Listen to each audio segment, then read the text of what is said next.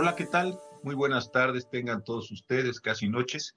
Me da muchísimo gusto estar en otra emisión de este programa Martes Constitucionales que estoy realizando ya desde hace pues varios meses con los, con los amigos de IntelliJuice.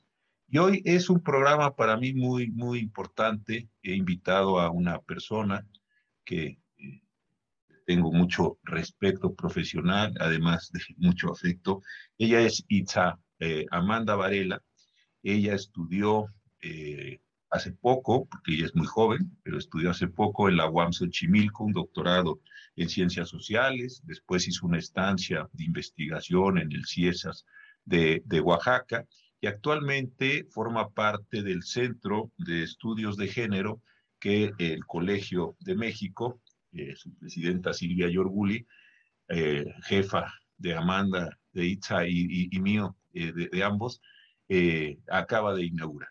Y con Itza la conozco porque la busqué, lo, lo cuento así, para organizar unas jornadas entre el Colegio Nacional y el Colegio de México para explorar el tema de los afromexicanos. Seguramente muchas de las personas que nos están viendo saben que se modificó eh, la constitución en agosto del 2019 para adicionarle un apartado C al artículo segundo de la constitución, que como sabemos es el artículo de destinado al reconocimiento de la pluriculturalidad de, México eh, de la nación pluricultural eh, de México con los pueblos y comunidades indígenas. Y este apartado se lo voy a, leer para ir dándole contexto a la charla del día de hoy. Dice así, esta constitución reconoce a los pueblos y comunidades afromexicanas, cualquiera que sea su autodeterminación, como parte de la composición pluricultural de la nación tendrán en lo conducente los derechos señalados en los apartados anteriores, es decir, el A y el B del artículo segundo, en los términos que establezcan las leyes a fin de garantizar su determinación, autonomía, desarrollo e inclusión social. Y de este tema es el que vamos a hablar eh, en este sentido. Así es que en primer lugar, Itza, de veras, muchas gracias por haber aceptado la invitación, por ser tan eh, entusiasta y, estar trabajando siempre en estos temas de afromexicanos y de género que, que, los has tomado con un enorme, con un enorme gusto. Muchas gracias eh, por la invitación, José Ramón. Buenas noches a todas las participantes, a todas quienes nos están acompañando esta tarde, noche lluviosa aquí en el colegio. Yo transmitiendo desde el Colegio de México. preparando clase para mañana para las alumnas. Pues muy contenta también de volver a estar en diálogo contigo. Así como tú señalas, pues hemos estado el semestre pasado trabajando un conversatorio bastante interesante para poner en el centro de la discusión a muchos de los activistas y las activistas que están, que han trabajado durante muchos años y siguen trabajando por no solamente la inclusión en el eh, en la Constitución, sino también, por ejemplo, trabajaron mucho tiempo para pensar el tema de la pregunta del censo 2020, del censo de población y, vivienda del, INEGI, y bueno, muchas otras cosas que se están trabajando en el movimiento afromexicano y pues que durante varios años yo he acompañado. Como sí, sí, tú has hecho un labor espléndida. Oye, pero antes de, de, de iniciar y vamos a, me parece un poco de contexto. ¿De qué hablamos cuando hablamos de afromexicanos? ¿Son muchos, son pocos, están en todo el país? ¿De, qué hablamos? ¿Cuáles son sus orígenes históricos? ¿Por qué no nos pones un poco en contexto para tener un piso común y sobre eso empezar a charlar? Claro, aquí podríamos decir, y lo pensaba justo antes de recolectar algunas este, cifras que a veces son difíciles de tener como muy frescas, pero bueno, sabemos por primera vez en la historia del México moderno se realizó una pregunta específica de autoadscripción, es decir, cómo la gente se, se percibía, se percibe como parte del pueblo afromexicano, de las comunidades afromexicanas o como un individuo o una persona afromexicana en el censo de 2020. Ya, digamos, desde finales de los años 90, varias asociaciones, particularmente en la Costa Chica de Oaxaca y Guerrero, que es como digamos, desde Acapulco casi hasta Huatulco, ¿no? Que es toda esta zona de Oaxaca y Guerrero, donde empieza el movimiento afromexicano que ahora podremos decir que está en muchos estados, no, no diríamos que en todos, pero sí en muchos estados del país, Desde los 90 se pedía que en el censo del 2010, como sabemos, cada 10 años se realizan los censos, se incluyera una pregunta con el objetivo, claro, de saber cuántas personas había, porque claro, si nosotras pensamos que hay que, pues que estos pueblos requieren de escribir ellos mismos su historia, de generar políticas inclusivas por parte del Estado, de diseñar políticas públicas específicas, ¿no? Eh, considero que, pues ese era un elemento súper necesario. Esta, digamos, esta negociación y estas pláticas, esta, digamos, esta relación con el INEGI logró condensarse para que se realizara la pregunta en el censo que será para siempre el censo de la pandemia y se obtuvieron los siguientes resultados que el 2% de la población total de México, es decir, 2.5 millones de personas, se reconocen como afromexicanas, eh, negras, que es una gran discusión en términos de la nominación, pero también negras, afrodescendientes, afrocosteñas, afroveracruzanas, las diferentes formas en que las personas se reconocen. Digamos que para efectos específicos de la política pública y las relaciones con las instituciones del Estado, podemos decir afromexicanas, ¿no? De este gran total, el 50.4% son mujeres y el 49.6% son hombres. Muy interesante que de este porcentaje hay un porcentaje bastante también interesante, el 7.4%, habla alguna lengua indígena, ¿no? Algún otro ah, idioma aparte del español. Es decir, tenemos procesos de que no necesariamente tendríamos que pensarlo afromexicano como una identidad ajena a la identidad nacional, ¿no? Es una identidad más que se ha ido forjando. Y lo que es interesante es que tenemos, por un lado, la presencia de gente, como ahorita está la situación de tantas personas migrantes haitianas, que serían como las personas afromexicanas o afrodescendientes que han llegado en los últimos años a México y que también por naturalización y también por la propia estadía en la nación pueden considerarse como personas afromexicanas o afrodescendientes. Pero digamos que una de las luchas políticas más importantes ha sido, han sido quienes se reconocen como, digan, personas descendientes de las personas esclavizadas y libres que fueron traídas a la Nueva España, que hoy es México, bueno, a la Nueva España durante el periodo de conquista y colonización de la región, para, de, forma de mano de obra esclava para trabajar en diferentes espacios, tanto de la agricultura, la ganadería, y la esclavitud en las casas, ¿no? O las formas de esclavización en las casas, en, digamos, en los hogares, tanto del centro de la, del país como, por ejemplo, también quienes se dedicaban a la minería. Es decir, había muchos oficios que se realizaban como parte de las personas esclavizadas quienes obtuvieron después, ya sabemos, su libertad con la independencia de México. E, estos pueblos, eh, lo, dijiste tú, pero simplemente no son pueblos originarios en el sentido que los, los sabemos. Son personas que por las razones que has dicho las, las trajeron. Pero tenemos después otra migración de, o, o, o es básicamente, estamos hablando de los descendientes de las personas que llegaron en este periodo histórico, o hemos tenido después otras migraciones, hoy hablabas de los haitianos, pero esto es más reciente, pero hay otros momentos o, básicamente son los descendientes de quienes llegaron en aquellos tres, tres siglos.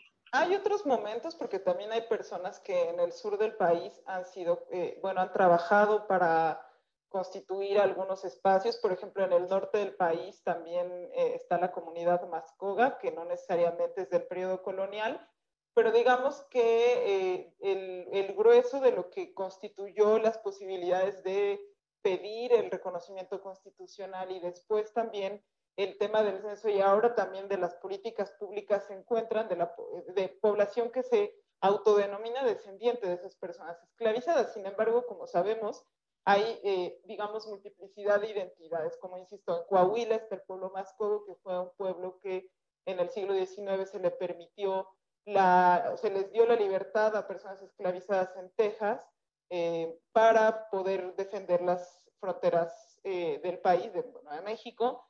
Y ahí hay una parte de la población afromexicana que está en diálogo con el movimiento costeño, pero que son profundamente diferentes, ¿no? Como por otro lado tendríamos alguna población garífuna que estuvo en el sur del país, ¿no?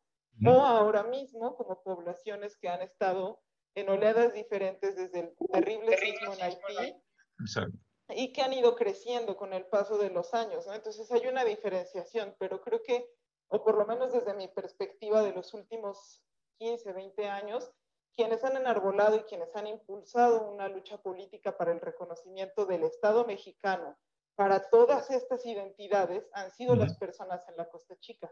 Porque además, digamos que por las condiciones sociohistóricas de la región, en, en, esta, en esta parte de Oaxaca y Guerrero, pues hay una, eh, digamos, una, una, identidad cultural muy particular, ¿no?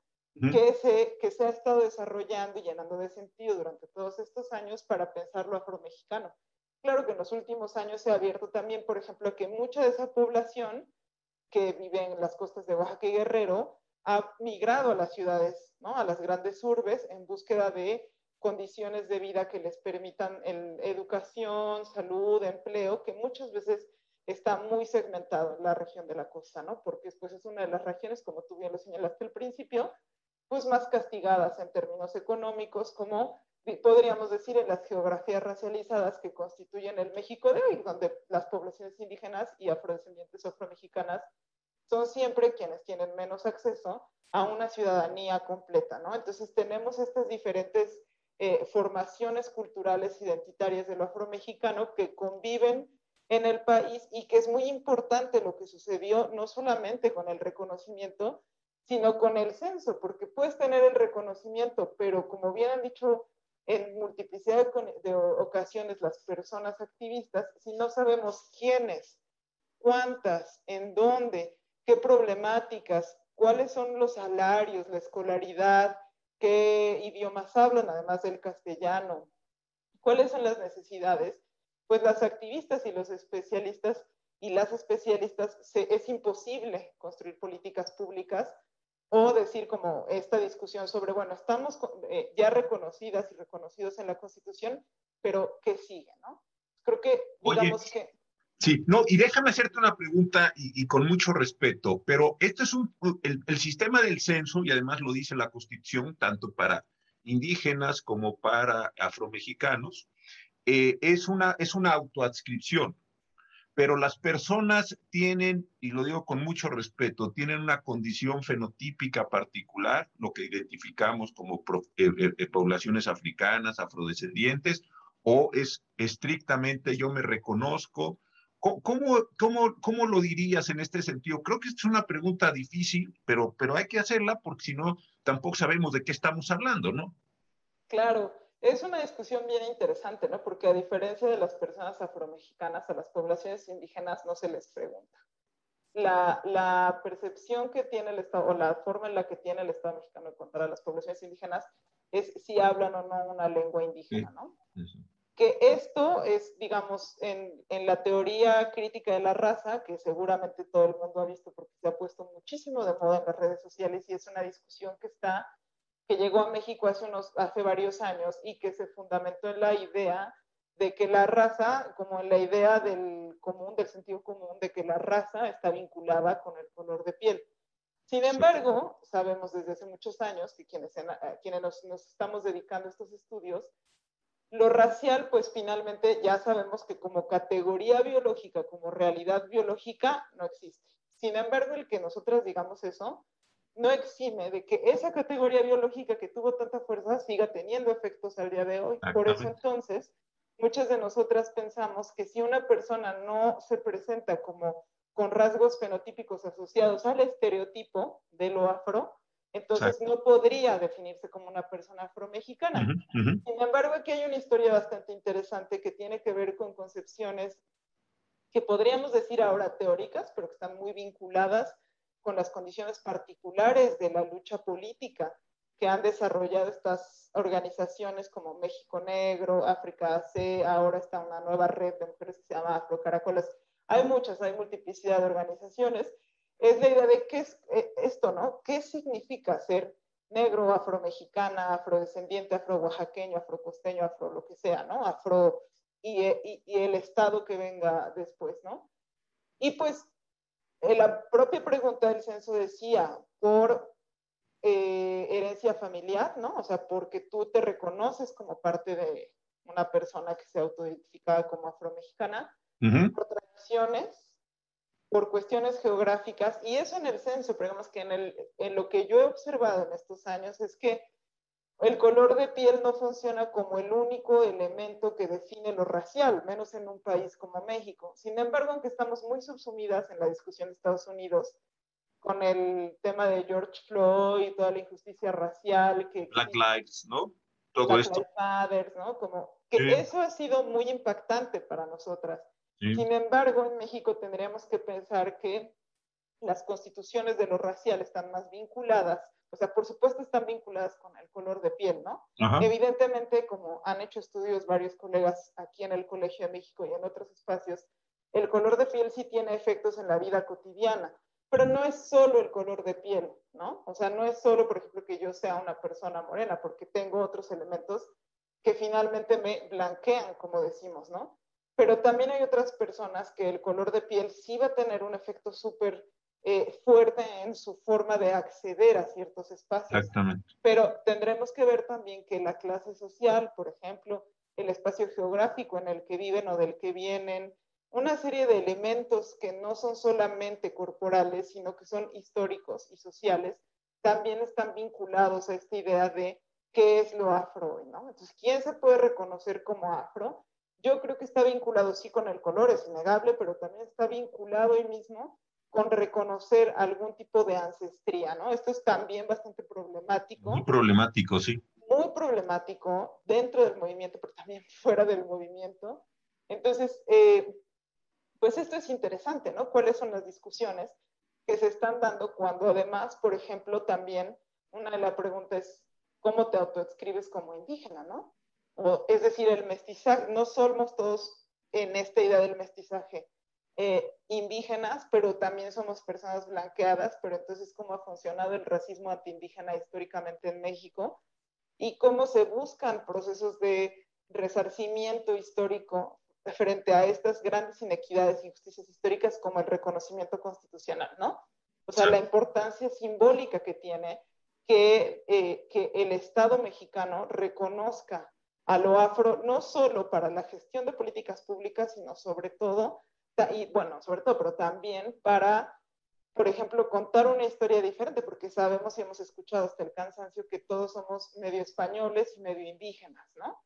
Que es la idea central del mestizaje. Esto lo vamos a discutir porque es, es, tema para el foro que nos debemos tú y yo, ¿no? Pero, eh, pero es importante pensar que ahora en esa idea, para muchas personas que desde hace cinco años no sabían que la población afromexicana estaba en lucha, existía, tiene una historia que no ha sido borrada, está durante todo el siglo XIX y XX en la Constitución de México, empieza el siglo XXI con un cambio importante en la Constitución de lo mexicano, pues creo que ha sido un paso interesante, ¿no? El problema, como insisto, y que es importante, es que sigue. Entonces, digamos, lo afromexicano o lo afro es una categoría en construcción como categoría, ¿no? Está, y obviamente me supongo, como tú lo dices, hay distintas corrientes, distintos grupos, unos se quieren denominar, yo he visto esas expresiones negros, no tienen ningún problema y no encuentran un, un, elemento racista ni un elemento denigratorio, otros no. En fin, creo que es, es un proceso en este. Entonces, ya sabemos que tenemos 2.5 millones de personas que viven en este territorio, que se autoascriben o se determinan para efectos del CEN. Estamos sabiendo que es una categoría en construcción, también la, misma de pueblos y comunidades lo es, lenguas, en fin, aquí hay, es, es algo que está en, en movimiento, ¿no? Ahora, la, dijiste algo que es muy interesante, la, la condición socioeconómica de este 2.5 millones en general es muy mala, mala, están en pobreza extrema, de acuerdo con los deciles, con la forma que también clasifica INEGI. ¿Y, y dónde están? Eh, dijiste algo bien interesante, en Coahuila sé que también tienen algún, algún tema de su lengua, que no, que es bien interesante eso, a ver si luego nos cuentas, pero están en Guerrero, están en Oaxaca, en Veracruz, eh, esta parte, ¿no? De, de, que tienen, pero ¿cómo, ¿cómo es su condición socioeconómica de esta población que tenemos poco analizada todavía, entiendo, en el país? Bueno, en general sabemos, tenemos muchos datos ahora gracias al INEGI, es una de las cosas que, con las que contamos eh, gracias al censo 2020, pero sabemos, por ejemplo, lo que señalabas tú, que hay una gran cantidad de población que se reconoce como afro, pero al mismo tiempo también indígena. Esto es interesante, ¿no? Porque entonces vamos a compartir diversas historias, ¿no? Pero también diversas eh, geografías. Eh, sabemos también que eh, en Oaxaca, no la calidad de vida, porque no, no voy a decir la calidad de vida, pero sí el acceso a una ciudadanía plena, ¿no? A una ciudadanía donde se pueda acceder a la salud, a la educación, a la vivienda, trabajo remunerado, no sé qué, pues casi no, no, no existe en la región de Oaxaca y Guerrero, ¿no? Sí viven en condición de pobreza, viven en condición de pobreza, esto es real, de dificultades económicas importantes, lo mismo en Coahuila, que es una comunidad bastante pequeña, eh, que está cerca de Musquis, ¿no? En Veracruz es un poco más, es, es diferente, digamos, las geografías, porque hay una, es una construcción cultural completamente diferente a la que está en Oaxaca y Guerrero, ¿no? También sabemos que en partes del Estado de México y en lo que se constituye hoy como, digamos, los márgenes de la Ciudad de México, es decir, lo que incluye la zona metropolitana del Valle de México, también hay una gran cantidad de población afrodescendiente, tanto como decíamos de estas últimas oleadas migratorias del Caribe, como de personas que provienen de regiones afromexicanas del país. Y sí, tenemos, eh, yo he escrito varios artículos vinculados con el tema de género y tenemos pues resultados que son tremendos, ¿no? Sobre todo en cuanto a la escolaridad, por ejemplo, de las mujeres. Y esto, pues, obviamente tiene que ver con, eh, digamos, el acceso que tienen a la educación, pero también a lo que provoca que se pueda acceder a la educación, que es la alimentación, una vivienda, por ejemplo, ahora en tiempos de pandemia, la conectividad a Internet, que es una realidad que en muchas poblaciones y pueblos y comunidades de Oaxaca y Guerrero no existe, ¿no? O sea, que tendríamos que hacer ahora una investigación, ahora que más o menos podemos movernos gracias a las vacunas, sobre el impacto que algunas colegas del Instituto Nacional de Antropología e Historia han hecho como del impacto del COVID en las poblaciones afromexicanas, ¿no? En términos de salud, pero en términos también de la imposibilidad que se tiene a la conexión a Internet, ¿no? A un trabajo remunerado. Hay muchísima población que por motivos económicos ha migrado a los Estados Unidos en búsqueda de trabajo y eso también ha hecho vínculos culturales interesantes, ¿no? Frente a las formaciones raciales en Estados Unidos, cuando una persona afro-oaxaqueña se enfrenta a eso, ¿qué, qué, qué, cómo, cómo, se, ¿cómo se espejea o no? ¿Cómo dialoga con eso o no? Pero bueno, hay una gran cantidad de, de personas migrantes en Estados Unidos que obviamente se han ido en muchos sentidos porque no hay espacios de un trabajo remunerado de la manera que pues puedan dotar de una existencia pues digamos digna en el sentido de poder acceder a una serie de bienes a, las, a sus familias, ¿no? Oye, Entonces, pero ya viste aquí una ventana interesantísima. Cuando los afromexicanos migran a, a Estados Unidos, ¿se identifican con comunidades afroamericanas? O, o, o, o, son dos mundos, se quedan más, digamos, en lo mexicano o eh, migran, digamos, hacia esta condición. ¿Cómo se eh, Eso debe ser un fenómeno bien interesante de construcción cultural, ¿no? Sí, es interesante y lo han estudiado varios antropólogos y antropólogas estadounidenses, sobre todo en algunos grupos de, como de vecinos en, en Carolina, que es uno de los estados donde se recibe más eh, población afromexicana. Sin embargo, también lo que es cierto es que hasta donde yo tengo conocimiento, por, por digamos, o sea, esto puede verse, por ejemplo, en las fiestas de muertos, en las fiestas patronales, como muchos de, ellos y de ellas que están en Estados Unidos se conectan por los teléfonos, porque como digo, hay una precariedad para el internet, pero por el teléfono siempre una puede como conectarse un ratito para ver las festividades, ¿no? Entonces también hay como una cosa de que participan también de las redes solidarias de migrantes oaxaqueños en Estados Unidos, pero también reproducen en Estados Unidos allá, por ejemplo, la danza de los diablos, que es una danza que digamos sería como la danza eh, que se ha utilizado como emblema cultural de estos pueblos, sobre todo para diferenciarse de las poblaciones indígenas, pero también pues ha habido diálogo, ¿no? Porque claro, confrontarse con, insisto, siendo una, una, persona indígena o afromexicana con la conformación racial en Estados Unidos, es o, sea, en qué, qué te pone a discutir, ¿no? ¿Qué te pone a pensar?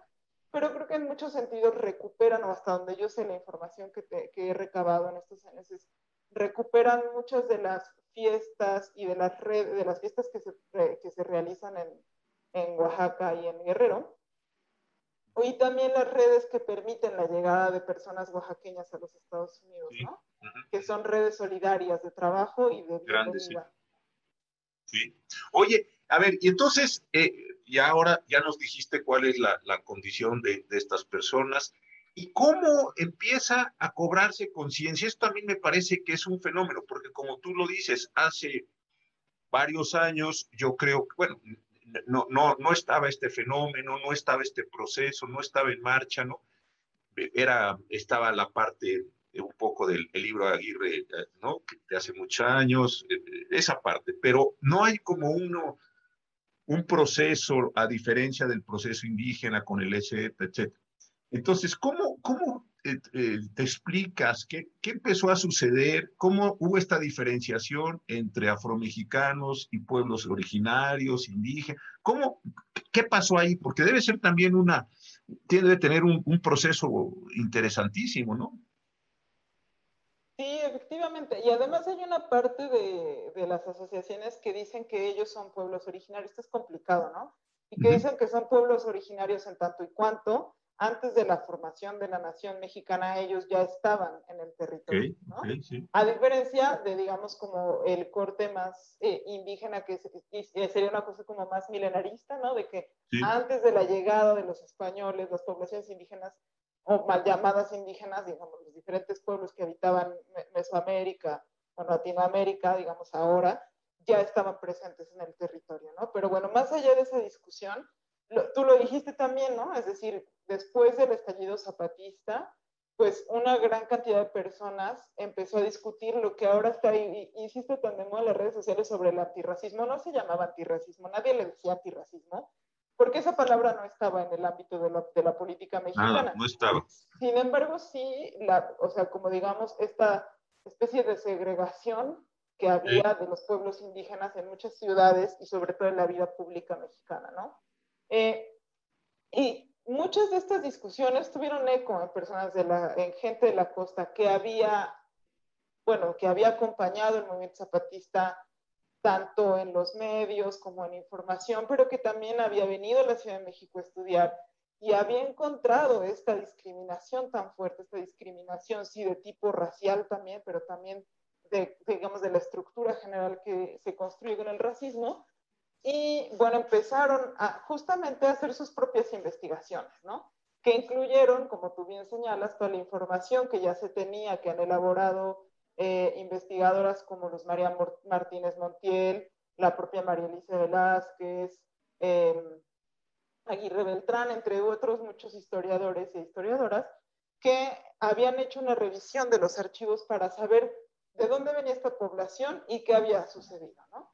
Entonces empezaron a, entre esa formación en seminarios, con los libros, ¿no? Al, es interesante porque entonces una piensa, bueno, pero ¿qué pasó? ¿En cuándo en ese momento de verse al espejo hubo un cambio?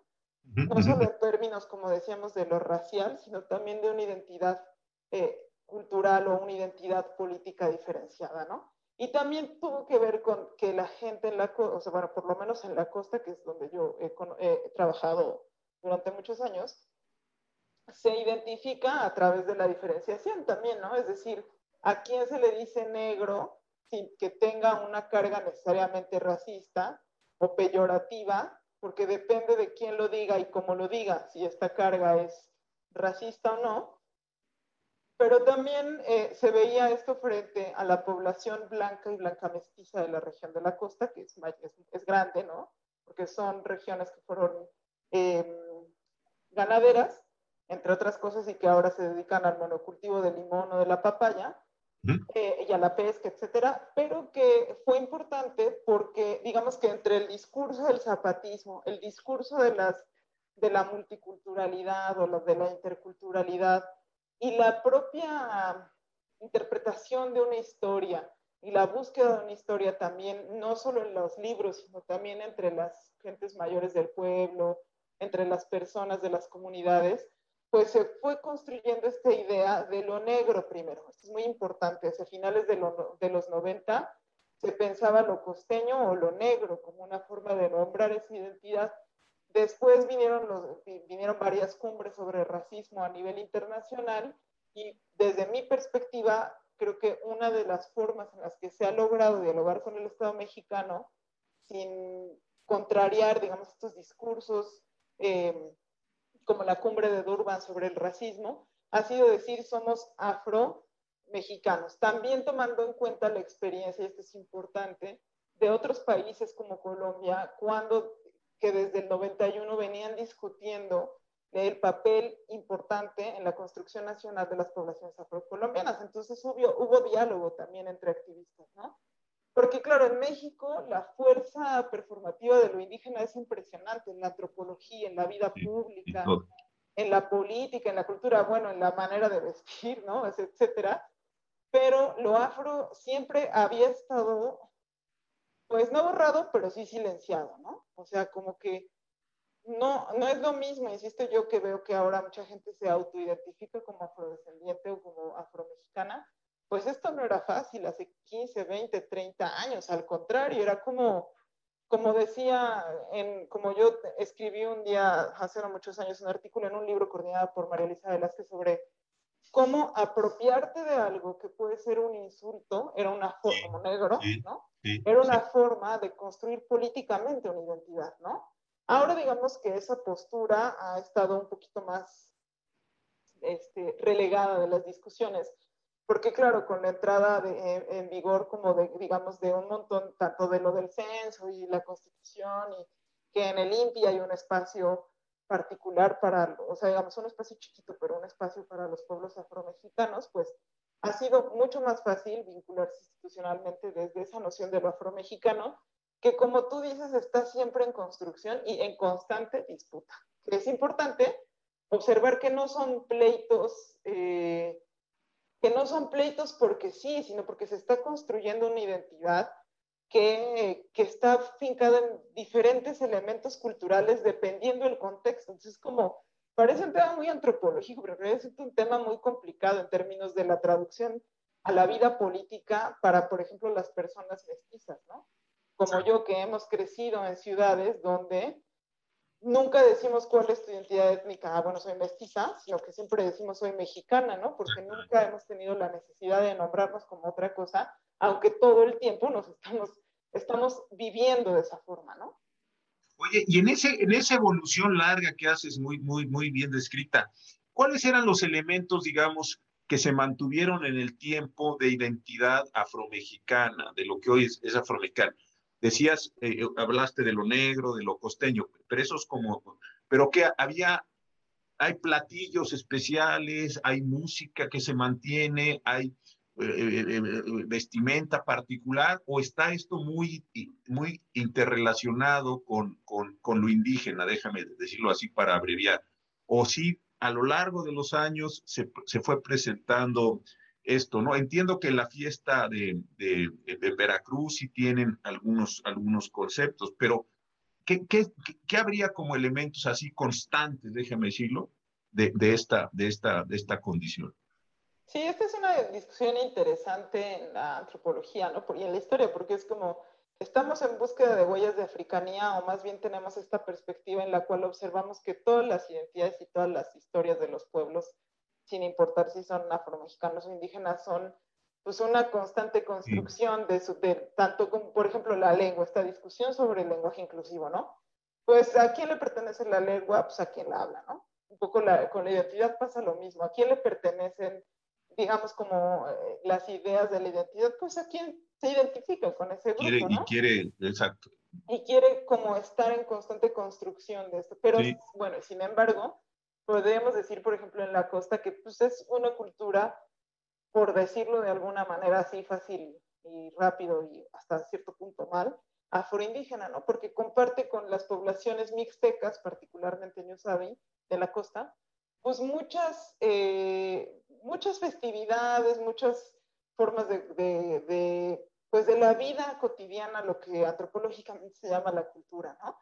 Pero también lo que ha sido interesante que me parece que es además muchas de las discusiones que, nos, que son como muy difíciles de, de comprender en términos de cómo ha sido la pedagogía de lo étnico en México, es que muchas veces, por ejemplo, como te decía, la danza de los diablos no se baila, no se, no se, es un juego, es un juego comunitario, pero que también puede, o sea, que se le dice la danza de los diablos, pues solo se hace en poblaciones afromexicanas de la costa chica de Guerrero, Oaxaca, no se hace en ningún pueblo indígena.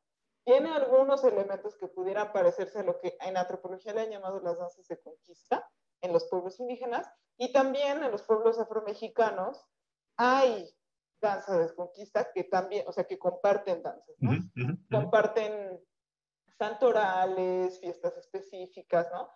Digamos que, y comparten la tierra también, o sea, no hay, es importante hacer notar que no hay tal cual una frontera específica, porque es un poco esta idea, no del mestizaje ideológico, sino como del mestizaje biológico, como una forma en la que los grupos humanos van construyendo, pues, digamos, el parentesco, la cultura en conjunto, ¿no? Entonces, hasta ahora lo que se reconoce y lo que yo digo que es, como yo he señalado en varios espacios, la cultura como un recurso político, estratégico, en el caso de la danza de los diablos, sin embargo, también pues en muchas ocasiones se habla también, por ejemplo, una colega acaba de eh, publicar un libro que se llama El Tigre Escondido de Natalia Gaballet, entre Editorial Turner y la UNAM, donde lo que ella observa es la constitución específica de, o, la constitución ontológica de lo afromexicano, ¿no?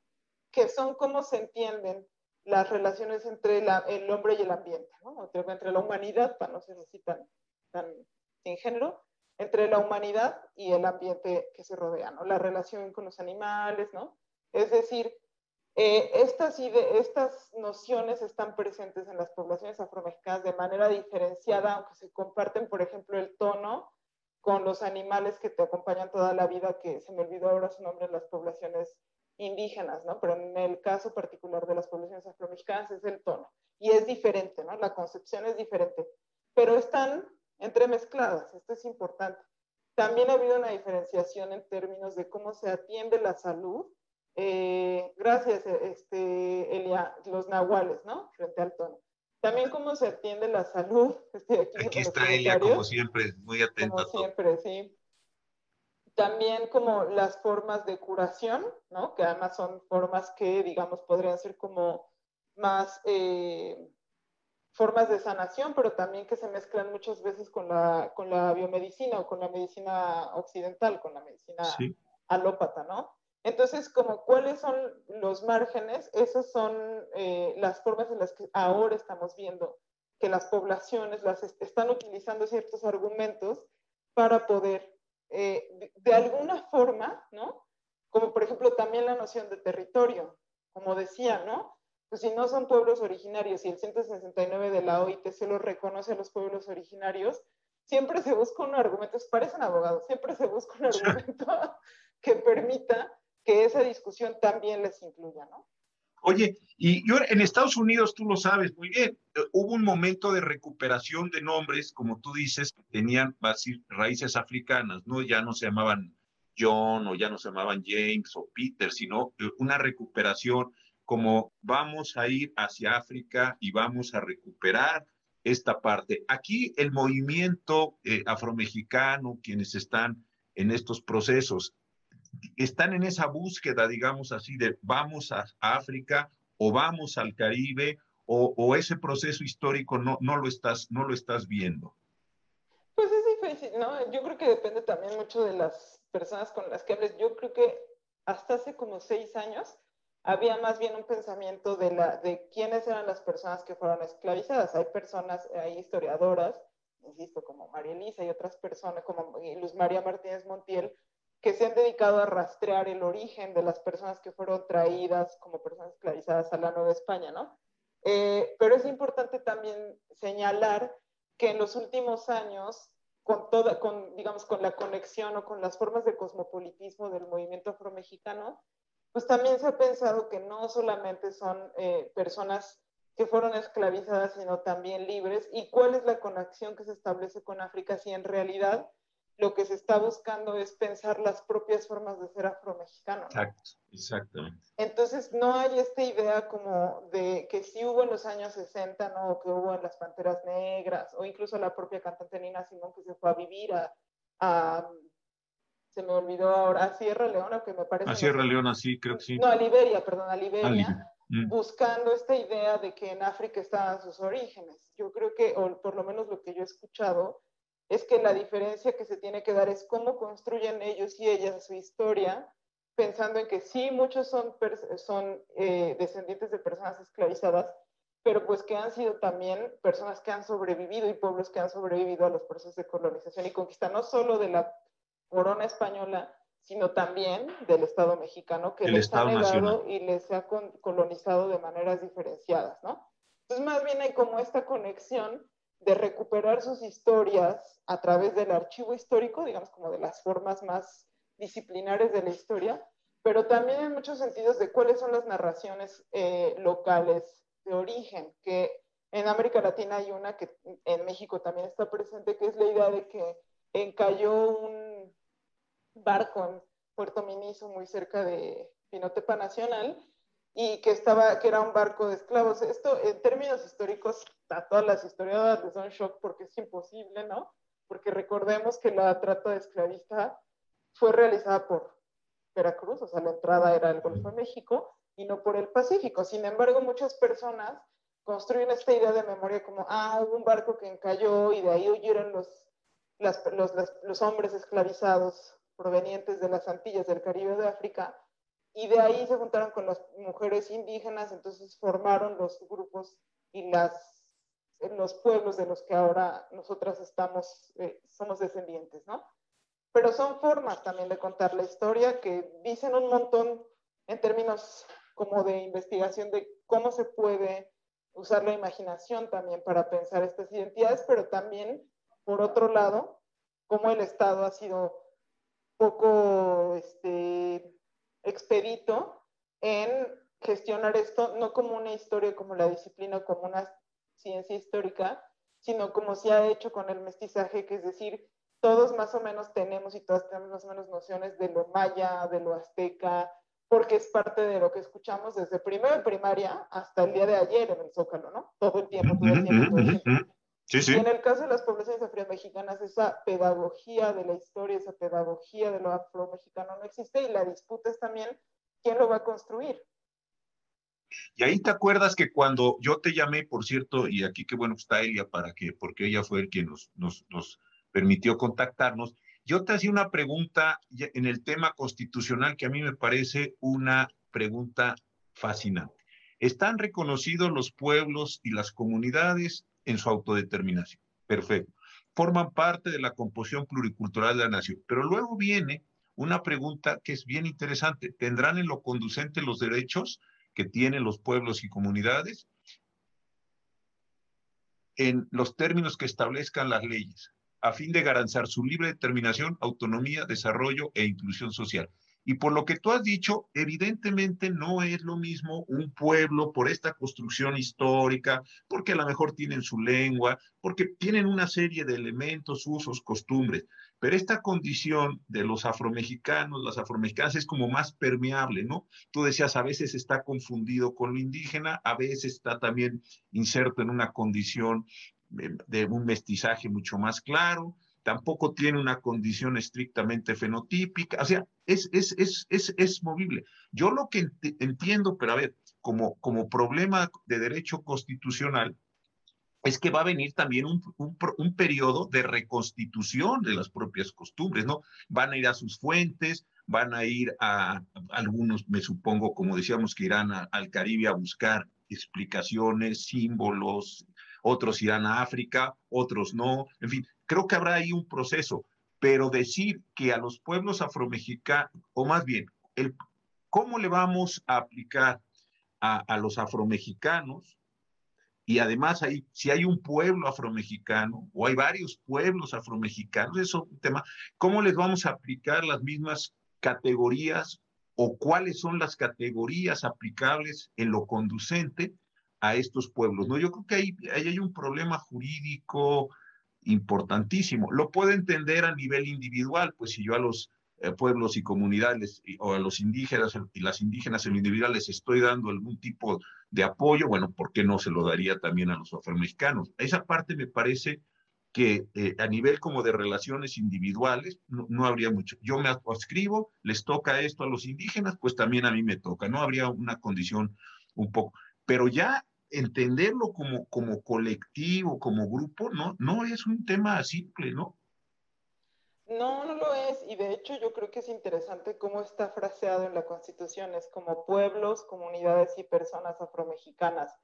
Para diferenciar como estas, estos espacios en los cuales hay, hay regiones, como insistiré, la costa, como el, eh, la tribu de los mascogos, que así se llaman ellos, no es que yo les esté diciendo tribu, eh, o como los afroveracruzanos que se identifican con ciertas cosas y que regionalmente podrían decir que son afromexicanos, a personas que se reconocen como afromexicanas en Benito Juárez, Ciudad de México, ¿no? O sea, esa diferenciación está fraseada en la Constitución, pero me parece bastante interesante el tema que tú pones sobre la mesa porque hay un caso particular de una compañera de eh, la Asociación de Mujeres de la Costa Oaxaqueña que está basada en Huatulco, que se llama Rosa María Castro, una activista que está presente desde hace por lo menos una década en el movimiento afromexicano y que intentó ser candidata eh, afromexicana, por, me parece que por Morena, y sin embargo hubo lo que ella llamó una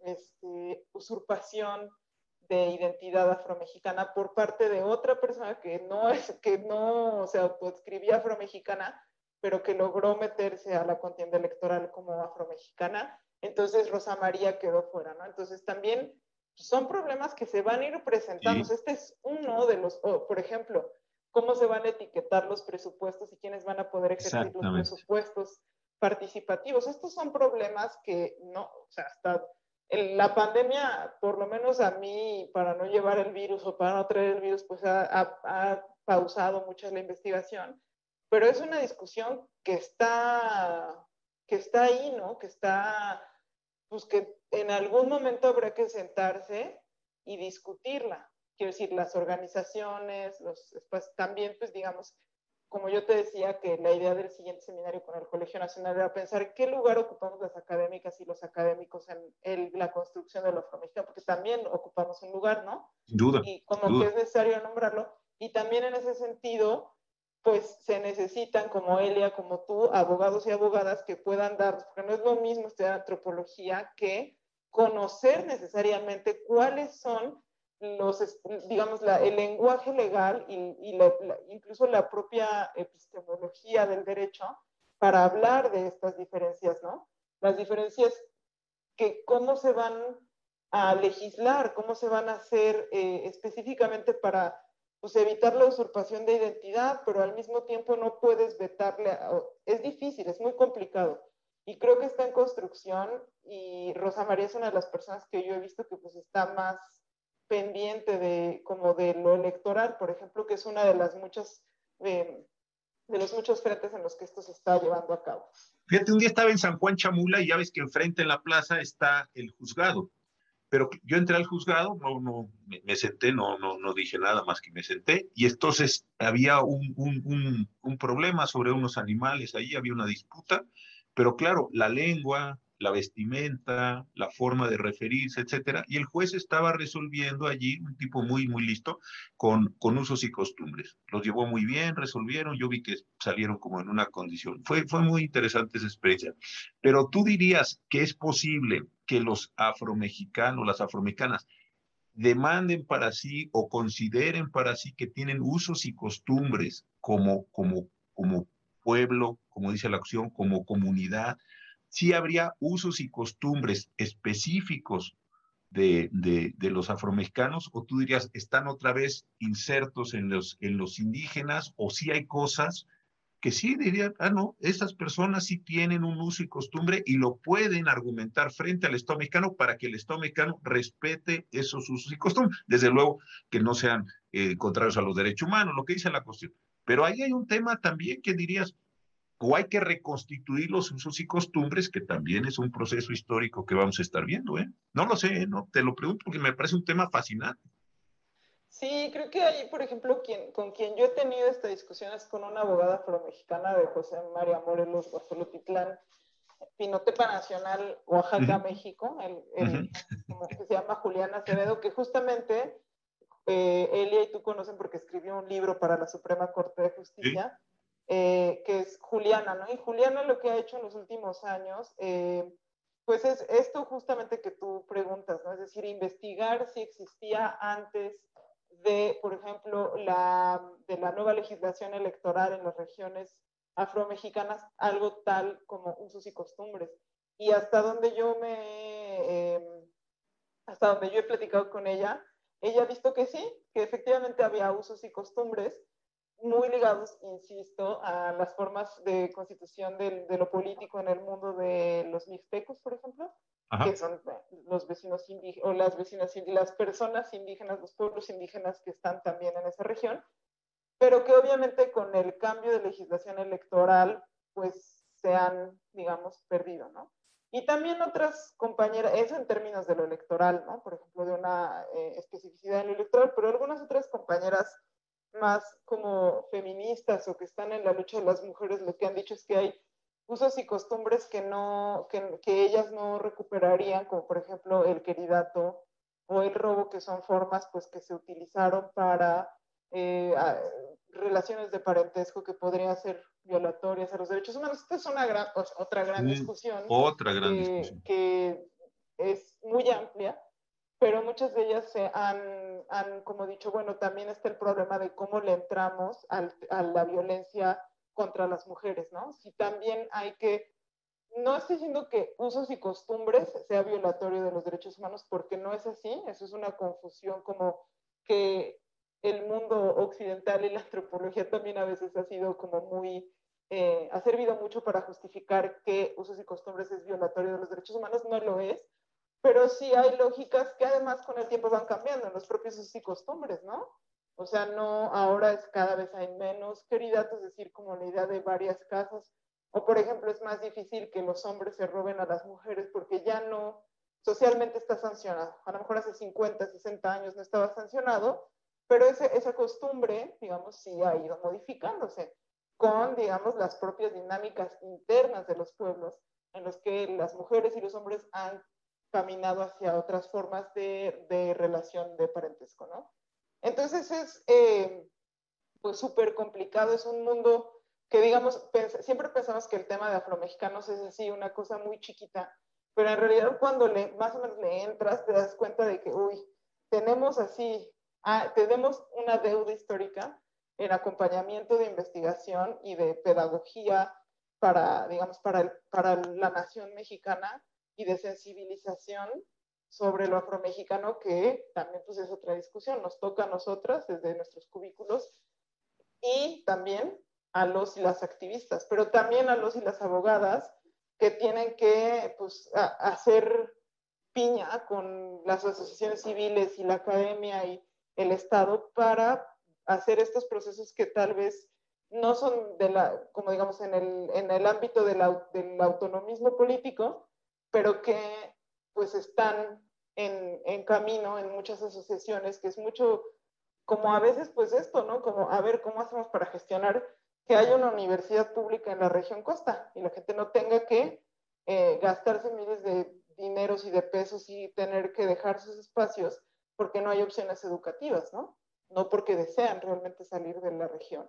Entonces, como están todas estas discusiones, pero creo que debemos mucho tiempo de, diálogo con las activistas, con las personas afromexicanas, entre academia, entre el Estado, ¿no? Entre como los medios de comunicación, las formas en las que se representa lo afro en México son realmente y profunda y absolutamente racistas, ¿no? Profundamente racistas.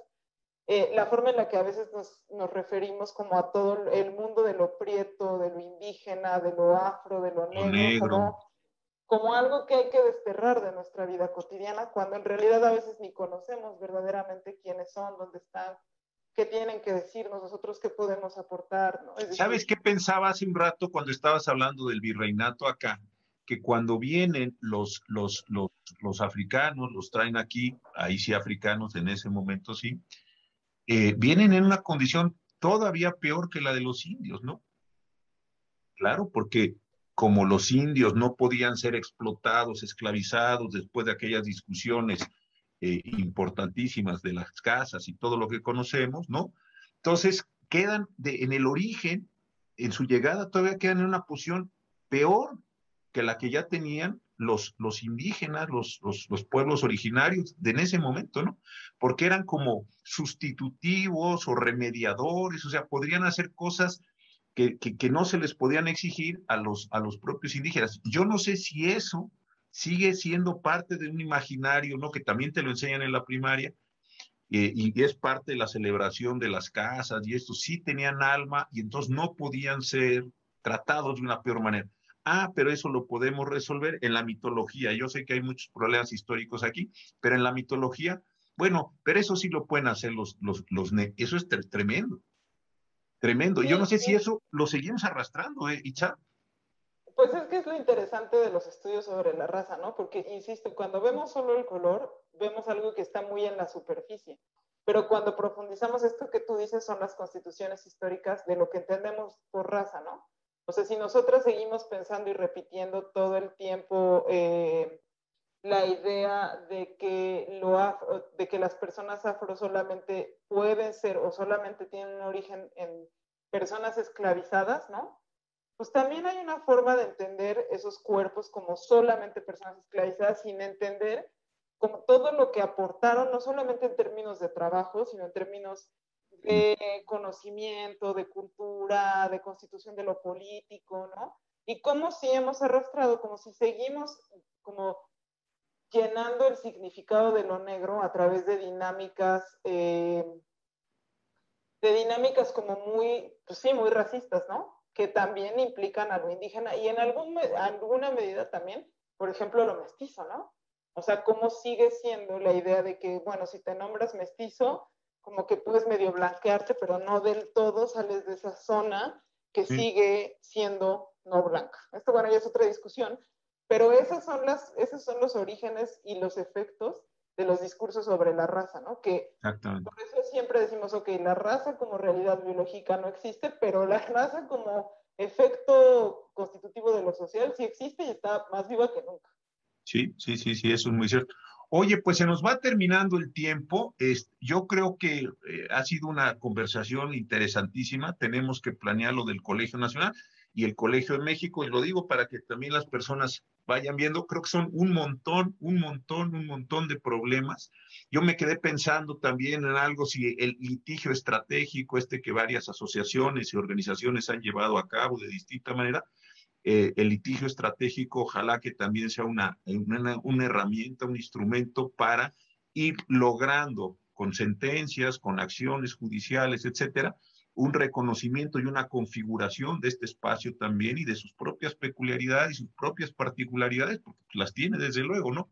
Si no, no tendría ningún sentido ni, el, ni, la construcción social, no tendría, pero hay que irlas como fijando, fijando con, elementos jurídicos, me quedé ahora pensando, dije, mira, qué interesante que se puedan llevar estos litigios estratégicos. Pero mira, más allá de esto, toda esta reconstitución para mí del apartado C del artículo segundo, pues tú sabes mucho más que yo, pero infinitamente, y tienes muchos más problemas, pero para mí, ¿cómo vamos a darle este, este encuadre, esta relación entre el apartado A y el B con el C? Este me parece que es un problema jurídico constitucional muy importante. Este, pues estamos terminando, Itza, no, sé si quisieras comentar algo, eh, ya quedamos exhortados los dos a hacer nuestro próximo seminario, eso no se nos va a pasar, este año lo hacemos, está muy padre, y, tenemos ahí muchos problemas y muchas cosas, pero a ver, cuéntanos, si quieres un cierre, así como, ¿qué nos pues dejarías? nada más que si queremos saber y, e informarnos más de dónde están, quiénes son y qué dicen las personas y asociaciones afromexicanas, pues les recomiendo que busquen, por ejemplo, a la eh, Organización México Negro, Florecita de la Costa, AMCO, que busquen ah, el libro de Juliana Acevedo que está eh, disponible en la red, en, algún espacio de la Suprema Corte. que visiten también todos, digamos, las informaciones, los libros de la doctora María Elisa Velázquez, Luz María Martínez Montiel, Aguirre Beltrán, Rafael Castañeda, que acaba de sacar un libro de difusión muy interesante de un investigador del ISUE de la UNAM, y que nos acerquemos a los y las activistas, a los jóvenes, que en Twitter también hay bastante activos desde la Ciudad de México, de, eh, como jóvenes que dicen que son eh, jóvenes racializados, ¿no? Como afro-mexicanos, eh, que leamos también las diferencias entre regiones, clases sociales, ¿no? Y bueno, que siempre estamos abiertas en el colegio a cuando tengan una duda, escribir a los correos que pueden encontrar en la página del Centro de Estudios de Género. Y bueno, pues a informarnos porque finalmente es lo único que podemos hacer frente a un mundo en el que hay tanta información, pero también al mismo tiempo tanta desinformación porque no leemos ni nos acercamos. Pues muchísimas gracias, Itza, de veras que qué buena conversación. Llegamos a tener 240 personas en el momento máximo. Esto es importantísimo para ir logrando estas difusiones y pronto eh, nos convocamos para el otro encuentro con el colegio. Y de veras, muchas felicitaciones por lo que está haciendo, no solo en este tema de afromexicanos, sino también en el nuevo centro de estudios de género que acaba de crear el Colegio de México en un momento importantísimo de la vida del país. Así es que de veras. Por la invitación. No, gracias a ti, de veras, ¿eh? Por la escucha de todos y todas. Y gracias a todos, que tengan muy buenas noches. Nos seguimos viendo el próximo martes constitucional aquí. Gracias.